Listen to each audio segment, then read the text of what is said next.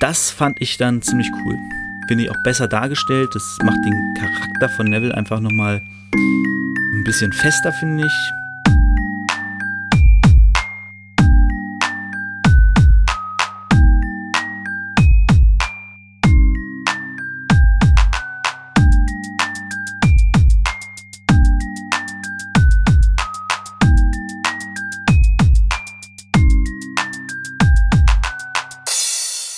Herzlich willkommen, meine Damen und Herren, zu Potters philosophischen Podcast-Programm. Mein Name ist David, ihr kennt mich auch als Bangering Dave und wir befinden uns in Kapitel 16 von Harry Potter und der Stein der Weisen. Das vorletzte Kapitel mit dem wunderschönen Namen Durch die Falltür. Genau, wir waren zuletzt dabei, dass Harry im äh, verbotenen Wald Strafarbeit leisten musste und dabei auf Lord Voldemort gestoßen ist. So hat es ihm zumindest der Zentaure Firenze nahegelegt, dass das womöglich Voldemort war oder ist. Harry ist dann irgendwann morgens nach einer langen Diskussion mit Ron und Hermine zurück in sein Bett gegangen und fand dort seinen Tarnumhang. Jetzt kommt das neue Kapitel und wir legen erstmal los mit den Prüfungen. Wir sind ja am Ende des Schuljahres von Hogwarts. Wie in den meisten Büchern von Harry oder eigentlich in allen, findet das Finale immer am Ende nach den Prüfungen statt. Also es baut sich das ganze Schuljahr über auf. Und wenn Harry dann seine Prüfung abgelegt hat, dann kommt das große Finale. Ist eigentlich so ein Standardverfahren. Ich überlege gerade, aber ich glaube, es war tatsächlich in keinem der Bücher Ah, ja, doch. Doch, im nächsten ist es tatsächlich nicht nach der Prüfung, sondern vor der Prüfung, aber es ist immer so zum Sommer hin. Ne? Also immer kurz vor Ende des Schuljahres. Genau, und äh, sie haben Prüfungen. Ich kann mal kurz erzählen, was in den Prüfungen vorkommt. Es werden ein paar nämlich genannt. Sie haben praktische Prüfungen, unter anderem bei Flitwick, wo sie eine Ananas über den Tisch steppen lassen sollten. Bei Professor McGonagall sollten sie eine Maus in eine Schnupftabakdose verwandeln und bei Snape sollten sie einen Vergesslichkeitstrank brauen. Harry hat die wohl alle ganz gut geschafft. Er ist sich nicht so ganz sicher. Hermine redet immer noch gerne danach drüber. Ihr kennt das alle ohne Scheiß. Jeder kennt es, manche mögen es, manche hassen es. Dieses Was hattest du bei Aufgabe 3? Hattest du da auch 27 raus? Äh, haben wir nicht Geschichte geschrieben? 1927, Mann. Ähm, ja, haben das äh, so eine ist Hermine, Ron ist eher so de facto gar keinen Bock drüber zu reden. Genau, letzte Prüfung war dann äh, Geschichte der Zauberei, bevor sie rausgehen in die Sonne auf den Schulhof oder aufs Schulgelände, Schlossgelände und erstmal eine Woche genießen können, bevor sie die Prüfung zurückkriegen, beziehungsweise die Zeugnisse. Sie hängen sich so ein bisschen raus, hängen ähm, und setzen sich unter einem Baum, beobachten, wie die Weasley-Zwillinge zusammen mit Lee Jordan die Tentakel kitzeln. Ähm, genau, es gibt einen riesen, riesen Tintenfisch, der, ähm, den kitzeln sie irgendwie, füttern ihn, keine Ahnung. Jedenfalls tut Harrys Narbe weh. Und er fragt sich, was es bedeutet. Und da meint Hermine, ja, geh doch zu Madame Pomfrey, also den Krankenflügel. Und er sagt, äh, ich bin nicht krank. Ich, äh, das ist irgendein Warnzeichen oder irgend, irgendwas anderes. Das hat irgendwas zu bedeuten. Und plötzlich fiel ihm etwas ein. Und er rennt los zu Hagrid. Und ihm ist eingefallen, Hagrid wollte schon immer einen Drachen haben es kommt jemand vorbei, der zufällig ein Drachenei hat. Das fand Harry dann doch etwas seltsam. Und sie gehen rüber zu Harry, äh, zu Hagrid und reden mit ihm. Und ähm, tatsächlich, da habe ich mich geirrt. In irgendeiner Folge habe ich gesagt, dass das Dorf und so noch gar nicht so einen Namen hat. Aber tatsächlich, der Eberkopf wird erwähnt. Und das ist ja der schmuddelige kleine Pop, den es in Hogsmeade gibt, neben dem Honigtopf. Ich muss überlegen, ist der Honigtopf? Der Süßigkeitenladen oder war, nee, der Honigtopf war, nee, in den drei, genau, der drei Besen, der drei Besen war das, der Papp, das Papp, der Papp und der Honigtopf war der Süßigkeitenladen, genau so war das. Habe ich, glaube ich, in einer anderen Folge auch falsch gesagt. Genau, ähm, der drei Besen, so der gängige Papp und der Eberkopf ist halt eher so das, der Papp für die, die halt nicht so Bock auf ähm, Trubel haben. Genau, und dort meint er, gut, ja, da kommen alle möglichen Leute vorbei und der könnte ein Drachenhändler gewesen sein oder so. Und ähm, ja, er fand das nicht so verdächtig, auch dass der die Person sich das Gesicht nicht zeigen wollte, fand er völlig in Ordnung, meinte, ja, gut, keine Ahnung, wollte halt nicht erkannt werden, gibt's öfter da. Ja, da haben sie so ein bisschen ausgefragt, und was worüber habt ihr geredet? Ne? Und der meinte, ja, hat halt gefragt, was ich sonst für Tiere habe. Er wollte das Drachenei halt gut aufgehoben wissen. Das ist interessant ist natürlich, er wollte das Drachenei loswerden, aber er wollte trotzdem drum spielen. Ist so ein bisschen, ja, okay. Und dann hat Hagrid von Fluffy erzählt und ist ihm scheinbar rausgerutscht, wie man Fluffy, nämlich durch Musik er sagt, Fluffy ist ein zahmes Schoßhündchen, sobald man ihm ein bisschen Musik vorspielt. Daraufhin stürmen sie ins Schloss zurück. Sie wollen zu Professor Dumbledore, sie treffen aber nur auf Professor McGonagall, die sagt dann, äh, was wollt ihr hier, geht doch mal lieber raus. Und dann sagt, ähm, sagen sie, ja, wir müssen mit Dumbledore reden, ja, der ist in London, das Zauberministerium hat gerufen. Sagen, ja, aber es geht um den Stein der Weisen und dann, oh, woher wisst ihr davon? Dann war sie richtig pisst, hat gesagt, wenn ihr euch nochmal hier irgendwie rumstrobert oder irgendwas passiert, ziehe ich Gryffindor weitere Punkte ab, kenne ich nichts, ist mir scheißegal. Ihr habt nichts mit dem Stein zu tun, haltet euch da raus. Ähm, ja, können sie natürlich nicht äh, drauf, drauf ähm, beruhen lassen. Sie wissen jetzt, Snape scheint Quirrell gebrochen zu haben. Das hat Harry ja im, im letzten Kapitel mitbekommen. Ähm, er scheint herausgefunden zu haben, wie man Fluffy beruhigt und er hat Dumbledore aus dem Schloss getrickst. Und das heißt, dass vermutlich Snape vorhat, heute Nacht in die Fall durch die Falltür zu gehen und sich den Stein zu holen und ihn Voldemort zu geben. Genau, daraufhin ähm, überlegen sie so ein bisschen, dann treffen sie aber auf Snape. Und auch der sagt wieder, hey, hier, ihr plant doch nicht etwa was? Hm? Äh, wir wollen ja nicht, ähm, ihr solltet lieber rausgehen. Nicht, dass ihr noch mehr Punkte abgezogen kriegt irgendwie. Und ja, jedenfalls sagen sie dann, okay, wir müssen Snape irgendwie äh, bewachen. Und das macht natürlich am besten Hermine. Und Hermine stellt sich dann auch, genau, Hermine geht los und will Snape überwachen, geht, stellt sich vor das Lehrerzimmer, um ihn zu beobachten, wo er hingeht. Und Ron und Harry gehen vor, zu Fluffy, und dann trifft McGonagall sie aber wieder, rastet wieder richtig aus, sagt, ey, verschwindet hier, wie ich normal sehe, ist Feierabend. Und ähm, dann geht sie hoch, treffen dort auf Hermine. Ja, die wurde von, von Snape gesehen, ja, der hat sie dann zu Flitwick, weil ihre Ausrede war, ja, ich warte auf Professor Flitwick, der, äh, ich wollte ihn fragen, wie meine Noten sind. Und er schickt ihn dann zu Flitwick und dann ist er natürlich abgehauen. Hermine erfährt dadurch aber, dass sie eine 1 Plus hat in der Zauberkunstprüfung.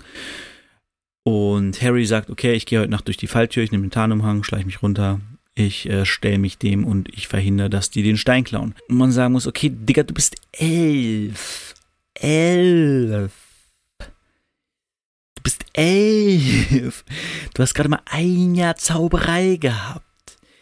Wem willst du dich denn entgegenstellen? Du kannst nicht mal Expelliarmus, das lernst du erst im nächsten Jahr. Ähm, ja, das ist so ein bisschen, bisschen hirnrissig, aber ja, das ist, das ist halt Harry. Das ist so ein bisschen, das ist so sein Charakter. Äh, er ist mutig, er ist ähm, tapfer, deswegen ist er auch ein Gryffindor und ähm, was ihm an Erfahrung und an Wissen fehlt, macht er halt durch Mut und äh, ja, durch Mut weg. Wo man auch sagt, ja, ist vielleicht nicht mehr die beste Idee, aber gut, er hat ja zum Glück noch Ron und Hermine, die auch ein bisschen was drauf haben. Und die sagen, hey, wir kommen mit.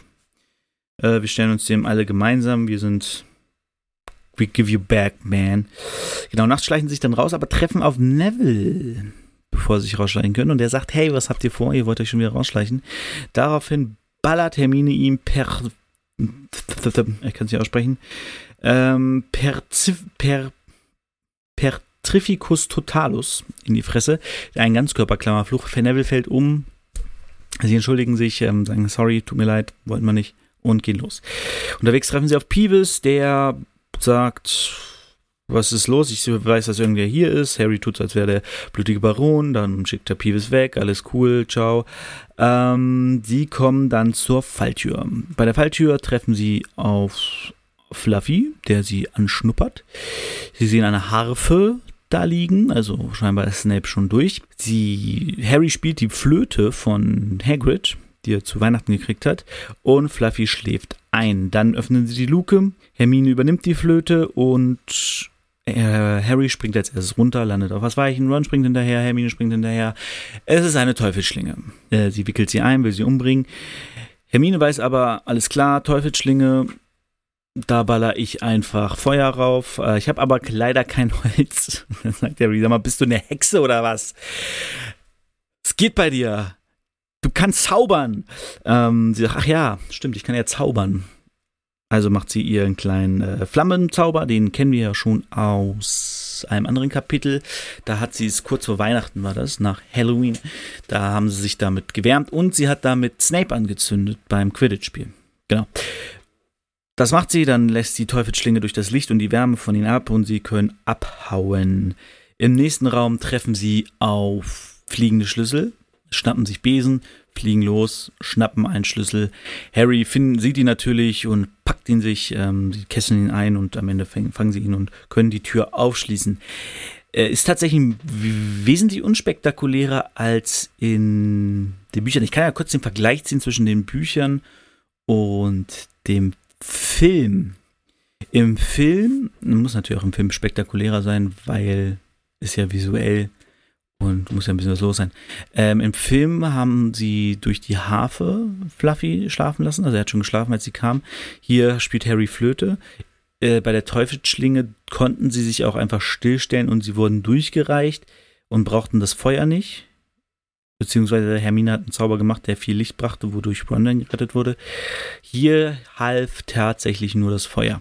Und im Film war es so, dass Harry alleine geflogen ist und ähm, verfolgt wurde von den Schlüsseln, nachdem er den großen Schlüssel sich geschnappt hat. Nee, er wurde direkt verfolgt, sobald er sich auf den Besen gesetzt hatte. Ähm, Glaube ich zumindest. Da bin ich gerade nicht 100% sicher. Hier ist es einfach, er muss diesen Schlüssel suchen. Die Schlüssel greifen ihn überhaupt nicht an. Also es war relativ entspannt. Wo ich mich auch frage, so, hm, hm. es war halt ein bisschen schwieriger, den Schlüssel zu kriegen, weil er ein bisschen schneller war. Aber ja, ähm, okay. Genau, und hier hatten auch alle drei Besen, also sind zu dritt geflogen und ähm, genau, dann sind sie im nächsten Raum und da ist das legendäre Schachbrett, das riesige, das natürlich von Ron übernommen wird, denn Ron sagt, sorry, seid nicht beleidigt, aber ihr seid scheiße im Schach, ich mach das. Beide sagen, das ist keine Beleidigung, wenn es eine Tatsache ist. Da passen sie sich dann natürlich Ron an, der gibt die Befehle, sie er dirigiert übers Schachfeld. Am Ende kommt die Szene, die es auch im Film gibt. Ähm, Im Film sitzt Ron aber auf einem Pferd als Springer selbst, also als Figur, die das Pferd lenkt. Im Buch ist er selbst die Figur. Und deswegen ist es auch tatsächlich etwas dramatischer als im Film. Im Film denke ich mir immer so, ja gut, der ist da jetzt aus zwei Metern Höhe auf den Rücken geknallt.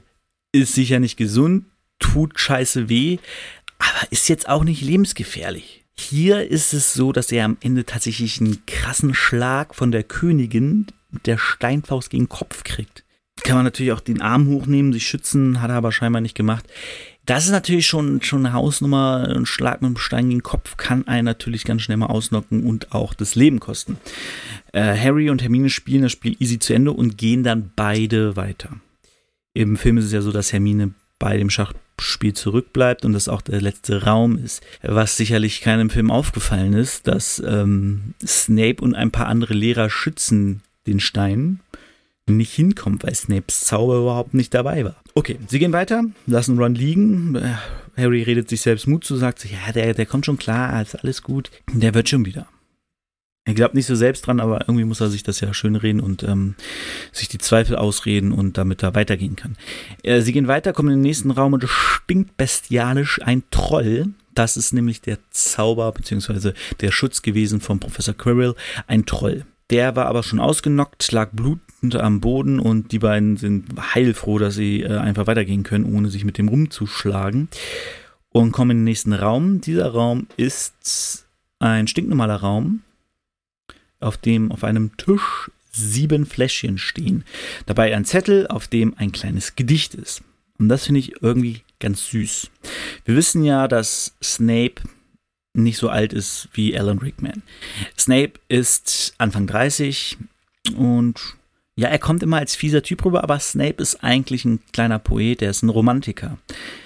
Und äh, was machen Poeten und Romantiker? Sie schreiben Gedichte. Und Snape hat für sein Rätsel, für seinen Schutz, hat er ein kleines Rätsel verfasst. Ähm, ich habe überlegt, es vorzulesen, aber ich finde, es ist auf Deutsch so kacke übersetzt. Da wird weder Versmaß noch äh, sonstiges irgendwie eingehalten. Klar, am Ende sind immer Reime Aber pff, nee, das vorzulesen macht keinen Spaß, deswegen lassen wir es. Es ist auf jeden Fall ein Rätsel. Mm, Ist ein bisschen wie diese Einstein-Rätseln. Du hast verschiedene Hinweise und anhand dieser Hinweise kannst du äh, die Sachen ableiten. Äh, googelt mal, wenn ihr das nicht wisst, Einstein-Rätsel. Ähm, das sind halt diese, du kriegst so und so viele Hinweise und anhand dieser Hinweise kannst du bestimmte Dinge ausschließen und schlussfolgern und weißt am Ende dann die Lösung. Bei Einstein-Rätsel sind es häufig, sagt mir, ähm, es gab zum Beispiel bei den Rocket Beans im Beards gab es, äh, mit welcher Waffe kämpfte Lasse der Blonde. Und dann haben sie anhand von mehreren Hinweisen herausgefunden, welche Waffen es gab, wer wo mit welcher Waffe kämpfte und welcher Haarfarbe und so. Am Ende kann man das dann halt ableiten zum Ergebnis. Und da freut sich Hermine. Sie liest das, grinst und sagt, "Ha, das ist keine Zauberei, das ist Logik. Und Harry, und wir können das? Und sie so, klar, kein Ding. Sie liest sich das ein paar Mal durch, sagt, das ist, ähm, für, also, also das kann ich vielleicht sagen. Es gibt in den sieben Flaschen gibt es drei Gifte, zweimal Wein, einer, der vorführt und einer, der einen zurückbringt. Hermine liest es ein paar Mal durch, sagt, okay, der hier bringt einen nach vorne, das ist die kleinste Flasche, hätte man sich vielleicht auch bringen können. Und ähm, sie hat eine andere Flasche, die bringt sie zurück. Und Harry sagt, okay, du nimmst die Flasche zurück, du packst dir Ron, ihr fliegt mit dem Besen wieder hoch und schickt Hedwig zu Dumbledore, ich gehe weiter. Er trinkt, sie trinkt es, also erstmal kommt eine kleine, ja, wie soll ich sagen, ein kleiner Gefühlsausbruch von Hermine. Äh, sie umarmt ihn und sagt, Harry, du bist ein großer Zauberer. Und er sagt, ja, ich bin aber nicht so gut wie du. Und sie sagt, ja, ich bin schlau, okay, ich lerne viel, aber du, du bist, du bist tough, du bist, du hast Freundschaft, Mut, Harry, du bist ein richtiger Zauberer. Ich bin, ich bin so ein, so ein, so ein Kopfzauberer, aber du bist ein Herzzauberer, könnte man sagen. Du hast Leidenschaft, ich hab Grips, naja, aber irgendwie so meint sie es. Auf jeden Fall, dass Harry krass drauf ist. Es im Blut hat, könnte man sagen. Und genau, sie geht zurück, sie umarmen sich, sie geht zurück, Harry geht vor, kommt in einen Raum, in die letzte Gruft, und es ist jemand da. Doch es ist weder Snape noch Voldemort. Und wer das ist, äh, ich vermute, jeder, der das hier hört, weiß es schon. Wenn du es nicht hörst, dann habe ich jetzt einen krassen Cliffhanger. Nämlich, wer ist es? Ähm, ja.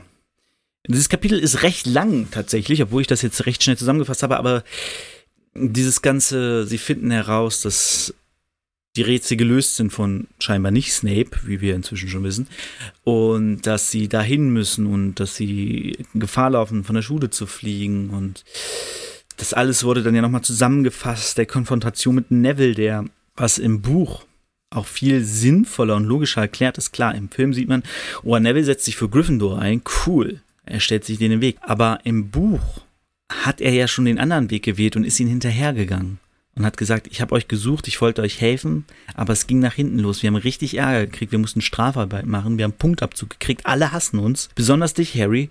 Und ähm, jetzt sagt er, nein, ich verhindere, dass ihr überhaupt rausgeht. Ich hole euch nicht zurück, ich verhindere, dass ihr rausgeht. Und das fand ich dann ziemlich cool. Ähm, Finde ich auch besser dargestellt. Das macht den Charakter von Neville einfach nochmal ein bisschen fester, finde ich.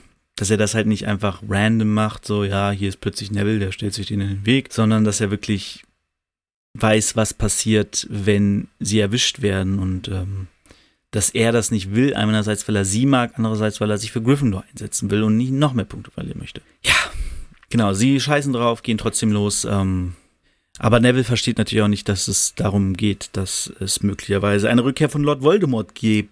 Hätten sie ihm das gesagt, wäre er vielleicht sogar mitgekommen. Ähm, wir kennen Nevilles Schicksal noch nicht, aber wir wissen ja schon mal, dass er bei seiner Großmutter wohnt und dass er ungefähr so alt ist wie Harry.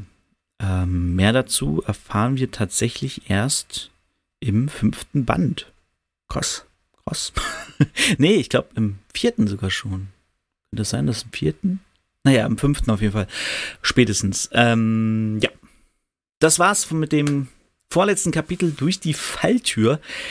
Äh, jetzt kommt das Kapitel Der Mann mit den zwei Gesichtern. Was das bedeutet, wer dieser Mann mit den zwei Gesichtern ist, warum er zwei Gesichter hat, wie Harry eigentlich wieder da rauskommt, wenn der Troll erwacht ist. Ob der Troll jemals wieder erwacht, ob der Ro Troll überhaupt noch eine Rolle spielt. Das alles erfahrt ihr in der, im Staffelfinale quasi von Potters philosophischem Podcast-Programm. Ähm, es wird einiges zutage kommen. Wir werden einiges recappen, tatsächlich, was so passiert ist. Es wird vom Kapitel selbst ein bisschen gerecapt. Äh, ist Recappen da überhaupt das richtige Wort? Ich weiß es gerade gar nicht. Aber ähm, genau, wir werden über einiges reden müssen, was so in diesem Kapitel alles passiert ist. Äh, in dem Buch passiert ist, werden wir in dem nächsten Kapitel besprechen.